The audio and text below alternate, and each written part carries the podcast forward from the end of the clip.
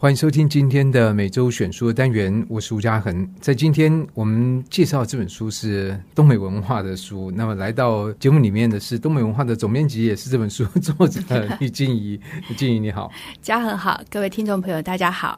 那当然，在这个每周选书，我们时常介绍书都是读书共和国，但是我想好书不是只有限于读书共和国。那有机会的话，也会希望能够介绍一些其他出版社出的书，因为我想对于读者来讲，就是这个读者 benefit 对他来讲，这个书是不是他所喜欢的是更重要的，不一定是说哪一家出版社。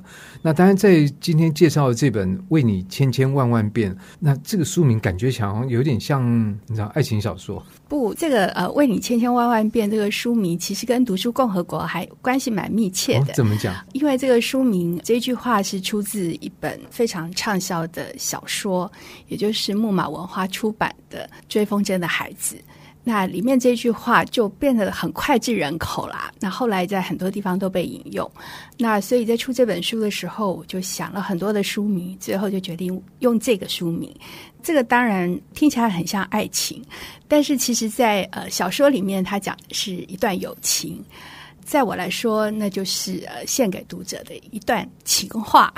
嗯，的确，我觉得在这样的书名，它是一个蛮诉诸情感的一个，不是一个硬邦邦的、冷冰冰的这个书名。嗯、在这里面，当然我觉得建议说这是给读者的一个情书，但是我觉得也是给书的情书。对，因为在这里面的收录的文章都是在你以往的译者生涯里面所翻译的书。嗯然后我觉得也提醒了我们，其实一般情况来讲，译者并不会跑出来。嗯即使翻译完一本书，书上也不会，比如说编辑说：“哎，那个译者是不是你？你有交稿？其实准时交稿就已经阿弥陀佛了。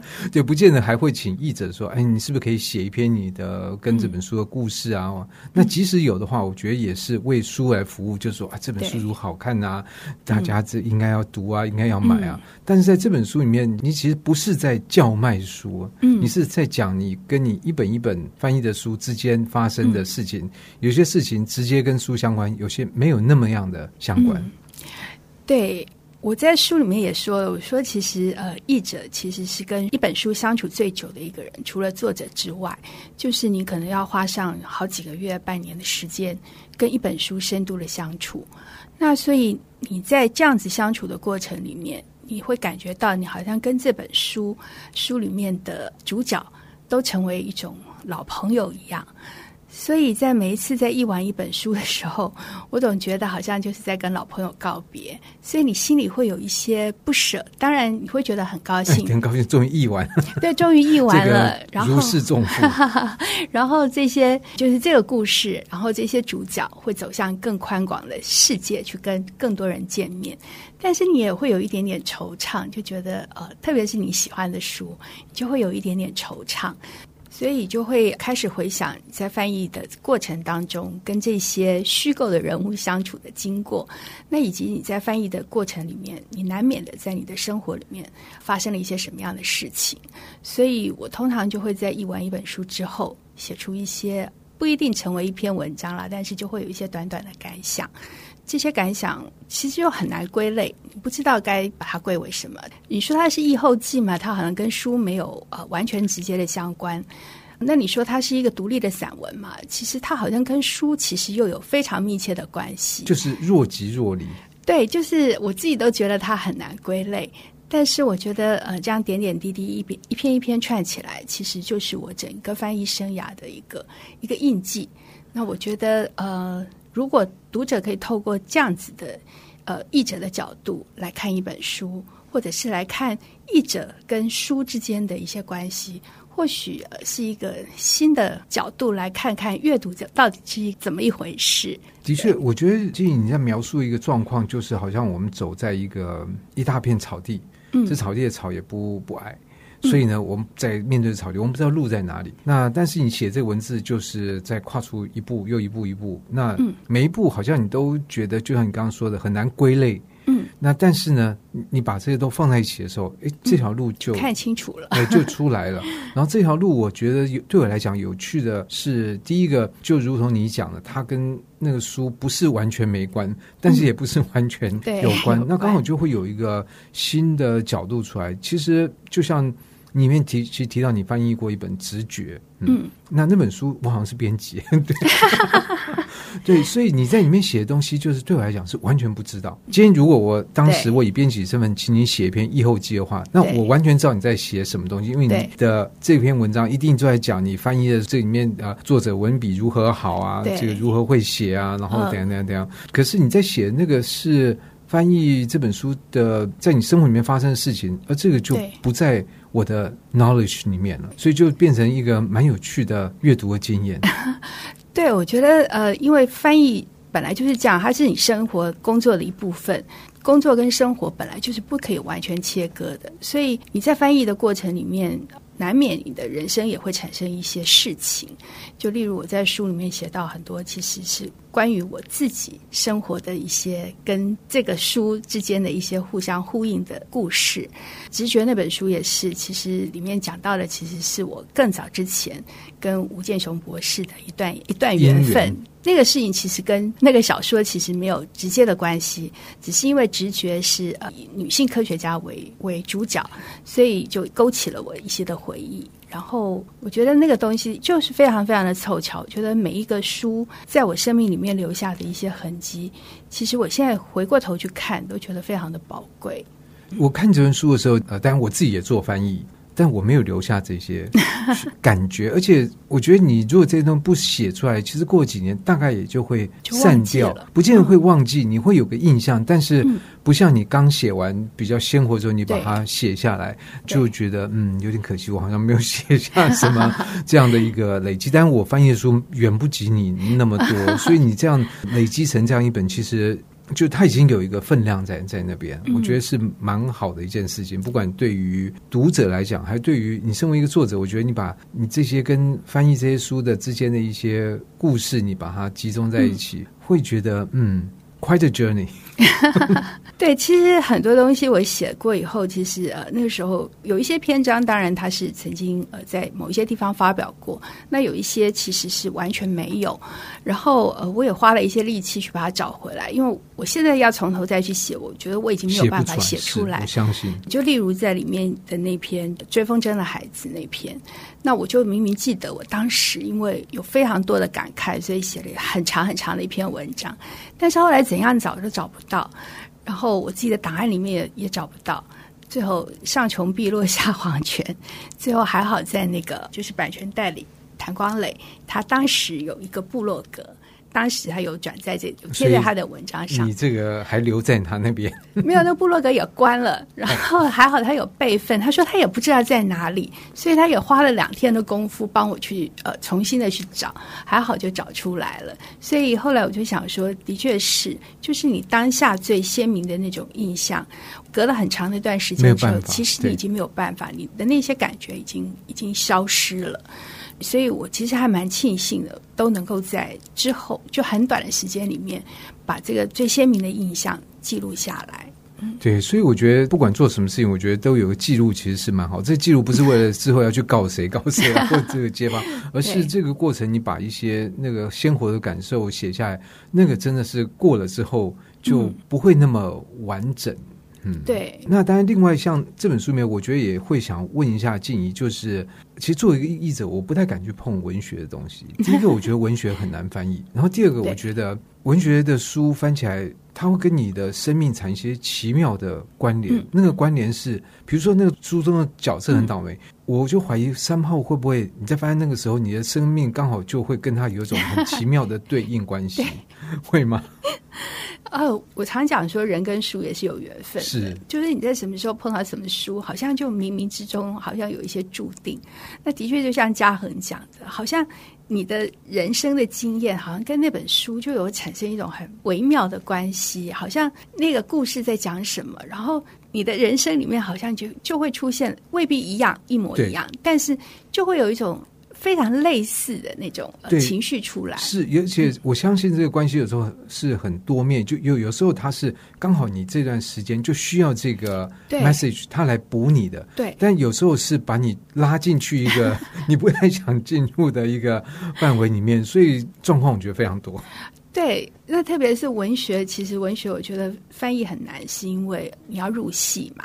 就是你要进入那个故事的情节，所以我有时候也在想说，也许也是我们因为入戏太深，所以就会呃就会发现你自己的思绪被的那个故事拉着走，所以你的人生也就产生了某一些的变化。我觉得这也是有可能的，对。但是呃，我之所以喜欢翻文学，是因为我自己爱看小说嘛。那总是呃，翻译这件工作，其实嘉恒也知道，就是一件很辛苦的工作。因为你要花非常多的力气，然后整天就跟这些文字缠斗。那我觉得，如果翻一些自己不喜欢的东西，大家会蛮痛苦的。所以，小说对于我来说是一个非常好的逃脱的自由想象的空间，所以翻译起来就不那么辛苦。对，如你所说的，翻译小说，第一个你要入戏，嗯，如果入不了戏，当个局外人，那个翻出来是很格的。对。的确是，就是你好的小说一定要让你入戏，特别是你一定要是喜欢这本小说。所以我运气比较好一点，就是因为我不是一个专职的译者，所以呃，我的时间不多。那我挑书的时候，通常我就会先看这本小说到底跟我合不合拍。如果不合拍，我进入不了这个小说的情节里，我大概就觉得我没有办法。不管这个小说有多好，大概就是跟我没有缘分，所以就通常就比较不会选择这样子的书来翻译。那可是入戏难，然后出戏也很难，出戏也很难，非常难，就是因为你跟他相处了这么久，然后你整个思绪都沉浸在里面。然后到最后，你要把你自己抽离出来的时候，其实也要花一段时间。所以，像写作这样的文字，对于你出戏会有帮助吗？就好像好好跟他说一个说再见。对，我觉得其实也是在梳理我自己的情绪啊。所以，像是一个仪式。我不知道是最近好像大家很流行这个词。对，其实我也没有想那么多，但是我就只是觉得说，嗯，你心里有一些的感触，那就把它写下来吧。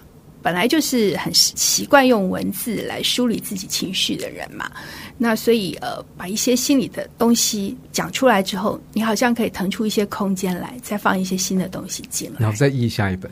对，就继续接下一本。我到底是有多多虐待自己？所以呃，可以预期的是，如果你继续翻下去，那这个为你千千万万遍，还有 这个 Part Two 续集这样，无数遍。呃，当然就是。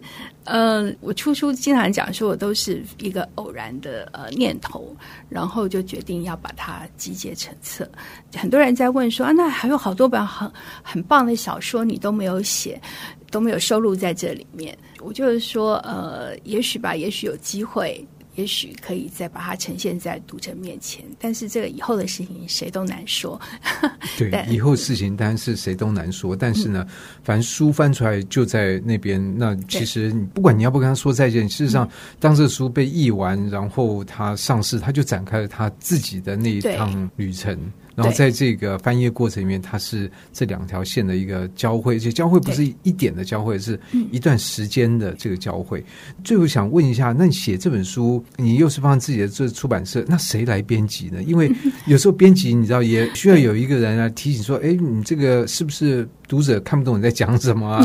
呃，你需要做一些调整啊，等等。对，其实其实我觉得主要的编辑工作是我自己做，因为我很。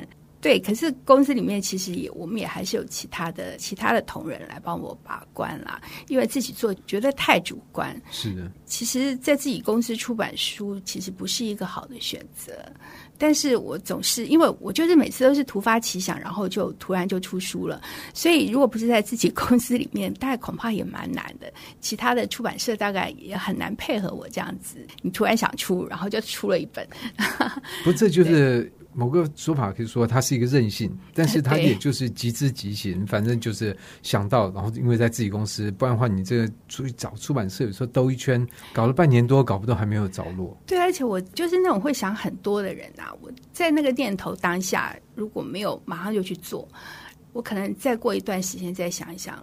比方我就是经常对译者这个身份就感到很有一些怀疑，怀疑就是说。译者他到底该隐形，还是他真的就可以走出幕后来跟大家大声疾呼说我有多爱这本书？那这种角色的拿捏，其实我一直到现在都还呃不知道怎么样做才是正确的。我觉得每一本每本书恐怕也不一样。对，而且有些书它需要你出来帮他教，有些书觉得，呃，你就翻好就好了。这样。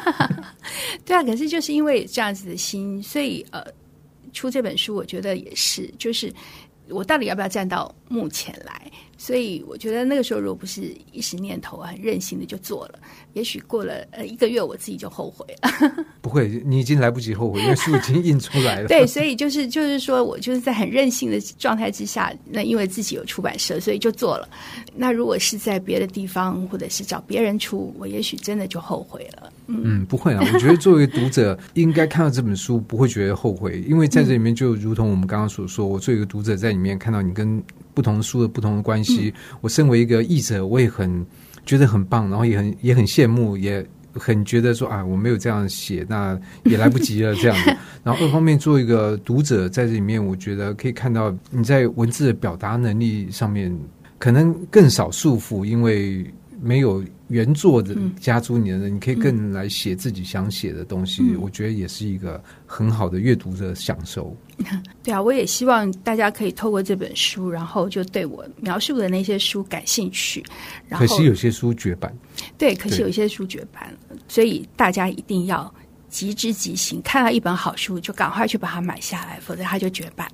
嗯，或者就是说要在二手市场里面再看看自己的机缘。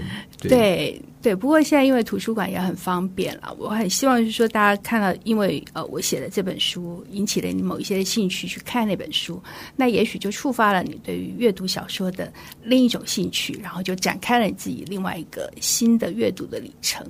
我觉得这样就是一件很棒的事情。那我们也希望这样的一个阅读行为或者阅读的火花，就一直能够传递下去。嗯、对，今天就非常谢谢静怡来谈她这本在东美文化所出版的新书《为你千千万万遍》。谢谢静怡，谢谢嘉恒，谢谢各位听众朋友。